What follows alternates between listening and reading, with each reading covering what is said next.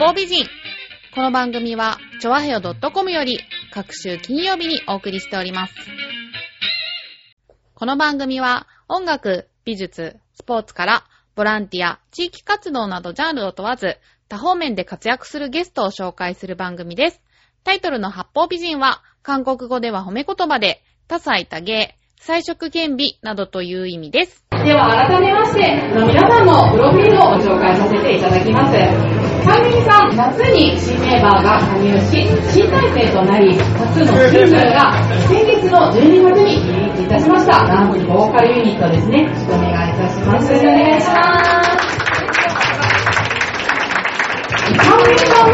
カンミンさんは、こちらのシングル、のミレさんが歌詞を提供されたと伺いましたが、なんでもメンバーがまず言葉を出して、それをミレさんがまとめたっていうふうにお伺いしたんですが、どういう言葉をミレさんに出したんですかね？えーっと、3ミニの新境地となる曲を作って、作りたかったので、私たちを見てっていうような歌詞を、こう、作ってほしいなと思って、私たちの、こう、ちょっと強気な女の子になるような歌詞をミネさんにお願いしました。それをミレさんが。はい、あの、はいメールで、結構、長くこう、こういう感じで、こういう感じでって書いてくださったのが、送られてきて、オッケーオッケーと思って、初めて作曲提供したんです、作詞。そうなんですか曲が元々あって、それはなんか、英語みたいな、なんか仮歌みたいな感じなんですよ。にこう日本語をやって、しかもこう、なんか作詞家の人って、そういうこうデモを取る人がついてるらしいんですよ。でもそんなんおらんから、一人でめっちゃ頑張って家でその自分の歌詞のやつをこうやってバーって歌って、送って、すいませんでした。いや、いや、めっちゃそれがかっこいいんですよ。だから最初に、あの、ミレさんの声で来たんですよ。あ、そのつらあ、これはすごい。だから、ルックアットミー今3ミニバージョン皆さんお聴きくださってると思うんですけど、ミレイさんが歌ってるバージョンも私たちはいただきました。おー、ちょっとそれも聞いてみたいですけどね。クオリティがやばいから、本当にデモやったんで、ありがとうございます。ありがとうございます。ありがとうございまあしたありがとうございま。ますまあそんなミレさんなんですけれども、ミレさんは全米トップ名門のゴスペルチームで唯一のアジア人として、はい上のリードボーカルを抜擢ということで、で最初にデビューしたのがアメリカで、はいその後日本で、そうなんですよ。わあ、すごいですね。頑張りますじゃあ英語もペラペラなんですか？は、あの、さっき言ったみたいな、アメリカにいた時は、MC とか、インタビューとかは、まあ、若干できるぐらいは、まあ、喋れますね。なるほど。はいね、先ほど聞いていただきましたよ、今の圧倒的な歌唱力とね。そしてまたダンサーとしても活躍されてまして、オリエンタルラジオが中心となる、ね、ダンスユニット、ラジオフィッシュと共演されたというふうに、一緒にね、ミュージックステーションにも出演されたということでね、コンエクトフィルマンでね、ダイレクト飛ばしましたけど、そこのダンサーとして抜擢っていうのはどうでした？ダンサーとしてっていうか、あの、歌ってますよ。あ、歌ってる、歌ってる。あなるほど歌ってます。あの、ちゃんと歌ってるから聞いて。ああの、まあもちろん歌って踊ってるんですけど、あの、レディオフィッシュの方々にあの、お招きいただいてお話いただいて、あの、一緒にこう、作品を作り上げることができて、楽しかったですね。練習とかってやっぱ芸人さん多いじゃないですか。はい笑いが絶えなかったりとか。えー、でも、中田さんは結構その、なんていうの、あの、出していいんかなあれ、しくじり先生とかの感じで、ああの、真面目な感じなんですよ。そうなんでも、藤森さんはほんまにもうチャラい感じで、ほんまに、なんかチャラ男って感じなんですよ。だから、高校生なの、宿用ですって言われて、最初会った時に、でめっちゃおもろいと思って。ミレさんもね、関西弁の独特のトークで、ね、はいがあったんじゃないかなと思いますが。楽しかったですはい。はい、ありがとうございます。そして、ミレさんとサンミリさんのお互いの初めて会った時の印象とか聞いてきたらと思うんですが、じゃあ、サンミリのメンバーから。は。い。あの、私がミレさんと同い年ということなんですけれども、まあ高校生で二人とも、本当にびっくりしました。見えなくて。私、歌も CD いただいたんで聴かせてもらったんですけど、本当に上手くて、今そこでも聴かせていただいたんですけど、みんなで鳥肌が止まらないみたいな、なってました。本当に素晴らしいと思います。じゃあ、逆にミレさんの、サンミリさんの印象っていうのは？あ最初お会いしたのが、サンミニさんのワンマンに呼んでいただいて、で、見たんですよ。でもほんまに、いやもうかっこよすぎて、こんだけやったって思って、ずっとしかも、私とかもうすぐ水飲んじゃうんですけど、もう全然飲まないんですよ。もうすっげえと思って、いや感動したんです。で、しかも、さっきライブさんに言っていただいたように、高校生で同いやのに、なんかもっとね、しかもなんかもっとショートで、外羽で、なんかウェットな感じだったんですよ。はい。ほんじゃもう大人やんみたいな。お互い結構シュッとしすぎて、もう全然見えへんかった。いや、絶対大人っぽいって、見てより大人っぽいよ。そう、どう二人がめちゃくちゃ大人っぽい。いやいやいやこういう大人っぽい。え、高校生って言えないですよねね違和感ないですか？皆さんと並んでて全然。もう、今日からこうしてるからだけですよ。いやいやいや。取ったらもう、取ったらもう、中学生になりますもん。ええそうなんですか。そんな一面も見てみたいです。ありがとうございます。はい、では早速ですね、これからはちょっとウェルカストークということで、皆さんに涙にまつわる質問をさせていただきたいと思いますが、じゃあまずミレさん、はい。最近泣いたのはどんな時でしょうか？最近泣いたのは、あの、ちょうど昨日、てかもうずっと泣いてるんですよ。ずっと泣いてるっていうか、一日に一回は泣いちゃうんですよ。で、なんかテレビ見たらすぐ泣いちゃうんですけど、特にもう、親子愛とかに弱くて、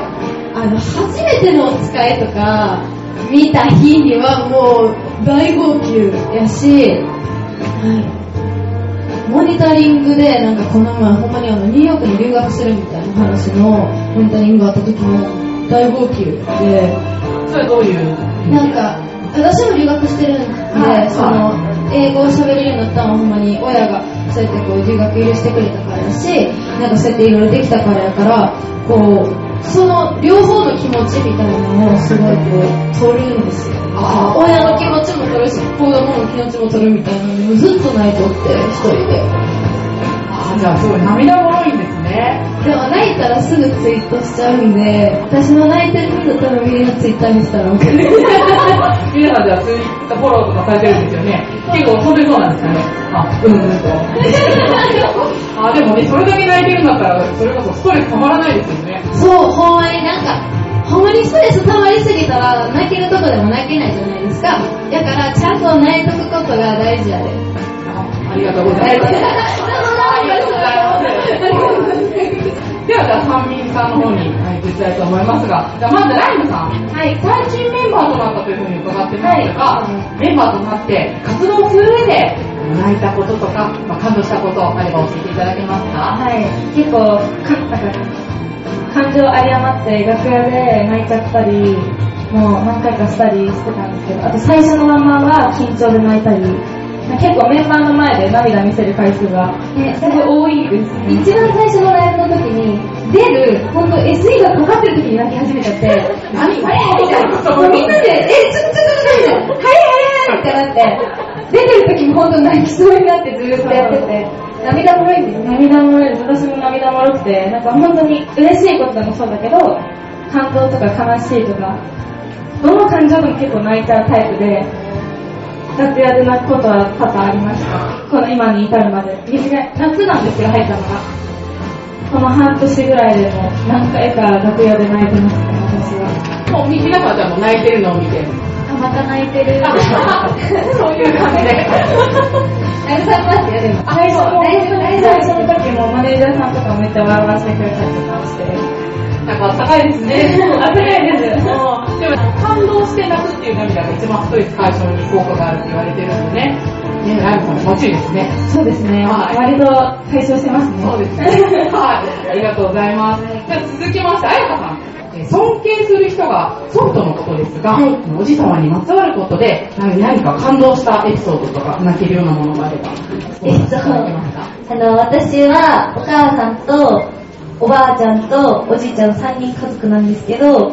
だからお父さん代わりみたいな、おじいちゃんが。私にしつけをしてくれたのもおじいちゃんやし、ダンスとかの送り迎えもちょっとおじいちゃんがやってくれてたんですよ。で、おじいちゃんは10年ぐらいずっと病気と戦ってて、最後、車椅子になっちゃって、で、あの、私がダンス行っても、送り迎えするときに、もう車椅子になっちゃったから、送り迎えできなくなっちゃって、で、私が帰るたびに、迎えに行ってやるんでごめんなっていつも言うんですね。だから、しかも私が上京する1ヶ月前、いや、10日、20日前ですかね、に亡くなって、だから私が上京するのを見届けて、うん、上京したら戻ってあげることもなかなかできへんから、おじいちゃんのために私はこの仕事を一生懸命頑張ろうって思って、今東京で頑張ってます。ありがとうございます。ねいろんな方の思いを背負ってね、頑張ってらっしゃるんですね。はい。じゃあ、続きまして、もえぴーさん。はいはい。えー好きな言葉が、継続は力なりということなんですけれども、なんかこの言葉に感動しまして、なんでこの言葉が好きかっていうのを。はい、あの、中学3年生の時の担任の先生がいて、えっと、私は受験生で、その時で、えっと、ダンスもやってて、なんかその両立とかで中学生ながらに悩んでて、そのことを担任の先生に相談してたら、あの、帰ってきたプリント、丸付けの帰ってきたプリントに継続は力なりって書いてあって、あの、どんどん努力すれば身になって帰ってくるんだなってその時に実感したのでその言葉がそれから好きです。そんなね、学生のうちからそんな風に思えるなかなか立派ですね。はい立派です立派ですね。自分で言わない立派ですありがとうございます。はい、えーと、じゃあ最後ですね、かおりんさん。はいはい、えー尊敬する人はお母さんというふうになりましたけど、お母様にまつわることで感動したエピソードなどあれば。あの、お母さんがずっと一人で育ててくれたんですけど、なんか私15の時に上京してきて、それまでも本当に、自分でお店やりながら、面倒見ながらって、本当に一人なのにお父さん役もできちゃうみたいな。なんかすごい、お母さんってすごいなみたいな。皆さんも思うと思うんですけど、なんか本当に偉大すぎて、なんか未だに、なんか辛くなったりして電話して、号泣しながら電話しても、お母さんの時は本当に厳しくて、そんな、なんかそんな気持ちで言ってるんやったら早く帰ってきたらみたいな。そんなしょうもない気持ちで言ってんのみたいな、もうすごい強い言葉を言われるんですけど、その分なんかやっぱ兄弟がこう補って優しくしてくれたりするんですけど、やっぱなんかお母さんの力でもそうやって言われても頑張ろうと思えるんで、親ってすごいなって思います。はい。ありがとうございます。なんか皆さんそれぞれ素晴らしいね、エピソードをお持ちでね、本当にいろんな人に愛されてね、期待されて頑張っているんですね。ありがとうございます。じゃあですね、この後はですね、イケメソ男子に登場していただこうかと思うんですが、皆さんはイケメソ男子ってわかりますかねあの、イケメンでメソメソ泣く男子って。えー、今日今回で初めて知りまあ、した本当ですか言葉を初めて知りましたあ、。そうですね、あの、造語なんでね、あの、上田プロデューサーの方が作ったものなんですけど、生活にはですね、こうやってライブやったり、映画見たりとか、そういったことでみんなで泣いてストレス解消しましょうっていう、まあ、そういったその活動をするんですけど、その後、イケメソが、涙を拭ってくれるというね、ポンポンというね、サービスがありまして、あの、今日は会場の皆さん、ちょっと男性もいいんですけど、あの、ポンポン体験していただけたらなと思ったら、ちょっと苦笑いされてますけど、ご協力の方よろしくお願いいたします。じゃあ、あの、イケメンコ男子の佐伯啓太さんをお呼びしましょう。じゃあ、佐伯啓太さん、よろしくお願いします。イケメンコ男子の佐伯啓太。京都大学大学院卒業だって、すごいですね。ボーイズシンクロチームで全国各地で公演を行い、現在は俳優として活動し、関連療法士の資格を持っているということで、TBS 恋愛バラエティポイントスシーズン2に出演されたということですね。なんかすごい経歴ですね。いろいろあるんですけど、今日はそのイケメンと男子っていうことなんで、はいお話もできたらと思います。よろしくお願いします。はい。なんか関連療法士って聞いたことありますか？ないですよね。何ですこの関連療法士、どういったものなんでしょうか？はい、えーと、僕たちはその類活っていう形でいろんな皆さんと、あの、普段なかなか泣けない方も多いと思うので、一人でもう我慢しちゃったりとかする人が多いと思うので、そういうみんなで泣けるイベントを開催してるんですが、僕たち自身も、僕自身も泣いたりするんです。号泣したりするので、そういう時に、あの、うまく泣けるようにとか、皆さんにもうまく泣いていただけるように、いろんな知識が必要で、そういう知識が資格になっているのが感類療法士っていうものになります。例えばその知識っていうのは、えーっとですね、例えば、その、僕、その京都大学大学院っていうので、はいあの生物学っていうのを勉強してたんですけども、そういう時に、いろんな詳しい話、ちょっとマニアックな話になっちゃうんですけど、あのー泣くときに、どういう神経が、どういう風になって泣くのかとか、あの、毎回そんなうんちくを垂れるわけじゃないんですけど、一応そういうことも知識として持っとくってことですね。なるほど。管理療法士ではそういう知識の問題とかも出たりするので、すごいですね、なんか。じゃあ、まあ、あの、今日はね、管理療法士のイケメン相談師として出演されてますけれども、で、さゆさんは、あの、ミレイさんのね、ミュージックビデオに出演されたということで、ご覧になった方いらっしゃいますかね？あ、ありがとうございます。最後に歌っていただいた、君の隣という曲ですよね。こちらに出演された経緯っていうのを、じゃあ、さゆさんの方に聞いてみましょうか。はい。えっ、とですね、ソニーミュージックさんと、あと、ルイカツさんと、DMML っていうアプリがありまして、それの合同開催で、イケメソ、さっきから出てるんですけど、はいイケメソのコンテストっていうのが開催されたんですけども、それで選ばれまして、その副賞みたいな形で、ミュージックビデオに出演させていただきました。なるほど。オーディションかなんかがあって、あ、そうですね。でも本当に公開オーディションだったので、皆さんも両サイドには審査員の方、目の前にはカメラマン、後ろにはあのお客さんっていう形の中で感動映像を見て泣くっていう、あ、泣くのがオーディションなんですか？泣くオーディションでしたね。で、映像の中でも実際泣いているので、その泣き顔の審査っていうところでミレイさんはその場にいらっしゃったんですか？いました。なんか、審査員って言って、行ったのに、VTR で泣いて、で、君の隣歌うって言ってんのに、泣いて、こんなんじゃちょっとズルズルやし、あかんわと思って、途中で出て、ちょっとクールダウンしてから歌いに行って。でも、あの審査がめっちゃ面白くて、何かって言ったら、その、みあの、監督さんとかもいらっしゃったんですけど、その時に、この人はこういう泣き方をしたい。で、この人は今回、男泣きとか、可愛い泣きとか、情熱泣きみたいなのを、みんなで決めて、で、こういう PV にしたいから、だからこういうのにしよう、みたいな風に選んだのが、すごい印象的でした。えー、男泣きとかいろいろ種類があるいろいろ、いろいろなんちゃら泣きってみんなで決めて、どの人が一番ミュージックビデオに合うかなって言って、はい、佐伯さんの印象はどうですか？男泣きでした。男あ泣き。弟泣きだったんですね。いや、そういうお話全然知らなかったんで。なるほど。じゃあ、佐伯さん逆にミレイさんの印象はどうですか？あの僕、関西人なんですよ。で、その、関西弁っていうのがめちゃくちゃ親近感やなっていうのが一つと、でも、あの、MC とかそういう感じなんですけど、ライブに僕、ミレさんのライブに行かせていただくんですけど、あの、歌になるとめちゃくちゃ変わるというか、パワフルだったりとか、泣けるのはもちろんなんですけど、そう、風で映っちゃってるんですけど、あの、泣けますし、パワフルですし、ちょっと年齢が、あの、すごい若いと思うんですけど、もう大人っぽい面もありということで、はい。なるほど。なんかあの、泣く演技の時って、泣けることを思い出して泣くって聞いたことがあるんですけど、こういうこの PV の時はどんなことを思って泣いたんですか？えっと、普段のお芝居ですと、確かにそういう役に入り込んでとか、その、いろいろ想像して泣くことも多いんですけど、このミュージックビデオの、あの、秘話があって、実際僕、新入社員みたいな形で田舎から上京してきて、東京で頑張ってるサラリーマンの役だったんですけど、あの、実際に実家から送られてきた小包を開けるっていうシーンの本番になって、そのリアルの僕の本当の母親の手紙が入ってたんですね。で、それはもう、あの、うちの両親にも監督がすごい電話とかでやり取りしてたらしいんですけど、そういうところでも一切ばらされてなくて、撮影2日になってそれを知らされるっていう。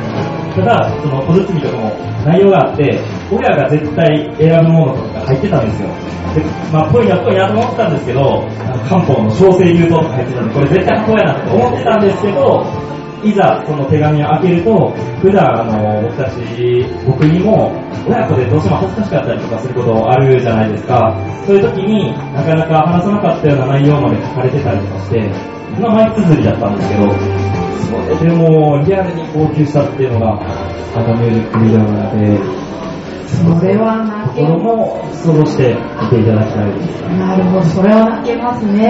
ね、ミレさんもおっしゃってましたけど、親子愛ね、香りにしておられる方もね、親子愛って大きいですね。ありがとうございます。じゃあ、あの、三ミリの皆さんは、こういう泣く男子ってどう思いますか？私はいいと思います。私も泣くのっていいことだと思う。おー、全然なんかはい。なんかお家で号泣とかの方がいいと思います。でも、人前、あの、人前でいきなり泣かれても、ちょっと、おー、おろおろって、こっちがちょっと焦ってしまうことがあるので、あの、でも本当泣くっていうのは本当ストレス解消だと思うので、いいと思います。肯定的な意見をいただけて、実際どうなんですか佐伯さんは。涙もろいですかはい、涙、もともと涙もろくてですね、で、なかなかでもこういう活動するまでは僕自身も、その、泣くの恥ずかしいなみたいな気持ちもあったんですけど、実際その、イケメンその活動をしていて、僕自身も泣くんですよ。そしたら、みんなも、あの、あ、泣いていいんやってなってくれて、泣いてくれるとか、やっぱりなんかそういう良さ、ストレスで発散にもなったりするので、すごいいい面も見えてきたっていうのが最近ですね。なるほど。じゃあ、えっと、最後にですね、今一番心に残る泣けるコンテンツを、あの、皆さん、それぞれに教えていただきたいんですけど、例えばあの映画でもいいし、まあドラマ、音楽、本、漫画でも、あの皆さんそれぞれこれ泣けるっていうのを教えていただけますか？じゃあ、佐伯さんの方から。はい。僕、あの、その辺に、もう宝の山みたいな感じでアニメのグッズがたくさん見えてるんでございますが、漫画とかアニメがめちゃくちゃ好きでして、でもうここの7階と8階はもう神様みたいなドラなんですけど、で、アニメの配給ですね、僕水泳歴が20年あって、そういうスポーツものの若い子たちが青春真っ只中で、もうスポーツ一筋頑張ってるみたいなのがすごい弱くてですね、その中の一つに俳句っていう、下の階にもいっぱい売ってますので、漫画が原作ですよね。はい、漫画が原作でアニメにもなっている作品なんですけど、そういうスポーツもののアニメっていうのもおすすめです。はい。じゃあ、あやみさん。はい、私はもうすぐ卒業なので、卒業ソングとか聞くと結構うるってくることが最近は多くて、友達のその前に誕生日があったんですけど、それに、そのグループで思い出の曲を BGM にして、15分ぐらいのスライドショーと動画とかメッセージとかを全部まとめた動画を作ったんですけど、私がすごい時間をかけて作ったんですけど、作りながらじっと泣いてて、なのでもう今は卒業の合唱だったりもそうなんですけど、卒業の曲とかを聴くと泣いちゃいますね。ー卒業の曲でおすすめってあります？かで私は今、あ合唱が好きなんですけど、合唱？青木バトーとか。あの、友っていう、あの、ゆずさんが歌ってる曲を合唱にしたバージョンがあって、それで泣きます。いいですね。はい。はい皆さんぜひチェックしてみてください。はい。じゃあ、もう。はい、えー、私は、あの、あやかさんに教えてもらった曲なんですけど、愛さんのママへって曲がすごい泣けるので、ちょっとほろ泣きしました。ママへっていうと、やっぱ、ママに対する言葉。はい、すごい共感しちゃいます。はい。ぜひ聴いてください。はい。ありがとうございます。じゃあ、みる様。えっと、この前、あの、映画のこの世界の片隅にっていう、あの、ノンさんが声優やってるやつを見に行ったんですけど、あの、初めて、なんかこう、泣けるものっていうと、なんかこう、ガーンってめっちゃ暗くて、バーンみたいな感じじゃないですか、基本的に。やけど、あれってほんまにずっと明るいんですよ。なんか、ずっと笑えるみたいな。だからそのなんか明るさが逆に、ものすごい泣いちゃって、なんかもう呼吸困難になっちゃいそうになるぐらい泣いて、ほんまに。でもなんかすごい、あの、戦争の映画なんですけど、あの、おすすめです。すごいあの、タッチが明るいので、なんか、すごい日常系なんですよね、アニメで。すごい面白かったです。ご覧になった方いらっしゃいますか？あ、いらっしゃいます。よかったですか？じゃあ、皆さんもぜひ。はい。はい、ありがとうございます。じゃあ、はい、えー私も曲になるんですけど、 Superfly さんの愛を込めて花束をっていう曲が、私は、あの、なんだろう、自分の、なんだろう、好きな人とか、もう好きな人って何にも当てはまると思うんですよ。家族もだし、皆さんが好きな子がいたら、その人にも当てはまるすごい歌詞だと思うんで、その曲聴くと、なんか勝手に家族を思い浮かべて、当ては勝手に当てはめて勝手に泣いてますね。いやぜひなんかそういう、なんか歌で泣けるってやっぱすごいいいことだと思うので、ね、さっきミレちゃんの曲聴きながら泣きそうになったりとかしたんですけど、すごい、やっぱライブで泣けたりとか、その曲で泣けるっていうのはすごいいいことだなって思います。はい、ありがとうございます。じゃあ、最後、あやかさん。はい。えっと、モエピーが言ってたんですけど、あの、愛さんのママやっていう曲は、私、愛さんのコンサートに行った時に、あの、本当にコーラスの方かとか、ダンサーの方のお母さんをステージ上に上げて、そのお母さんに向けて歌ってらしたんですね。それがすごい印象的で、それを生で見た時に感動して、なんかやっぱお母さんに向けて歌ってる曲とか、私ミレイさんのあの、曲も、あの、ミュージックビデオを拝見させていただいて、やっぱりお母さんから私も小包がよく届くし、お手紙も届くので、そちらも感動しました。はい。ありがとうございます。はい、ということで、皆さんぜひチェックしてみてくださいね。じゃあ、あの、ラストね、イケメン相談師が来ているので、あの、会場の皆さんに方法を体験していただきたいと思います。あの、ちょっと時間の都合上、あの、限定にしたいんですけど、まあ、3名さんがいらっしゃるんで、3名の方に、はい、あの、限定3名の方に方法を体験していただこうと思うんですが、希望者の方いらっしゃいますか？すごい笑ってるめちゃくちゃハードル高くないですか、この中で。ほとんど男性ですかあの、男性でもいいんですけど、男性でももちろん OK でございます。あの、記念にということで、まあ、皆さんね、時間も経っちゃってるんで、涙も乾いてるかと思うんですが、ケイタさんのファンの方ですかね。違いますか？あ、違うんですか？ちょうど3人いらっしゃるから、じゃあ、佐伯さん、あちらまで行っていただいて。じゃあ、大丈夫ですか、皆さん。いいですよね。はい。壁紙じゃなくて、方向なんですね。私もちょっと初めてなんでね、方向見るの。はい、じゃあ、佐伯さん、お願いします。今、生放送もね、披露されてますね。皆さん、殴って入館でやらせていただいております。ありがとうございました。ありがとうございました。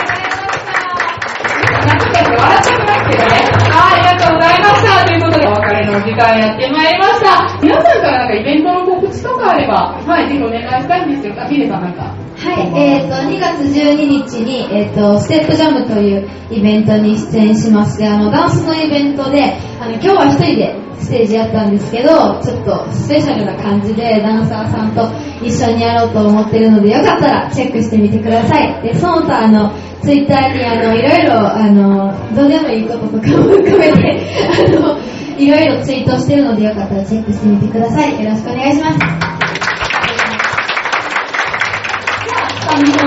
は、なんかライブとか？はい、えっ、と、22日にライブが決まりまして、えっ、と、今日解禁。20 2月の？2月の20 13ごめんなさい2月の13日にライブが決まりまして、えっと、今日解禁となっていましたので、えっと、サミニの公式ツイッターやインスタグラムメンバーもサミニとしてもやってますので、こちらの方チェックしていただいて、あと、フェイムとルックアットミーっていうシングル12月に出させていただいたんですけども、ミレイさんに作詞していただいてますし、えそちらで販売もしてますので、ぜひよろしくお願いします。ありがとうございます。はい、きちんとした類活、あの、本当に感動映像を見て、あと僕の日本の読み聞かせだったり、もう本当にみんなであの、たくさん泣きましょうというイベントとしては、2月の14と18が僕の担当会なので、こちらのあの柱にも掲示されてるんですが、よかったら遊びに来てくだこのさい。場所でやられるんですねえーと、こちらの場所ではいやります。ありがとうございました。ということで、以上で、ルイカツライブを終了とさせていただきます。本日は長時間ありがとうございました。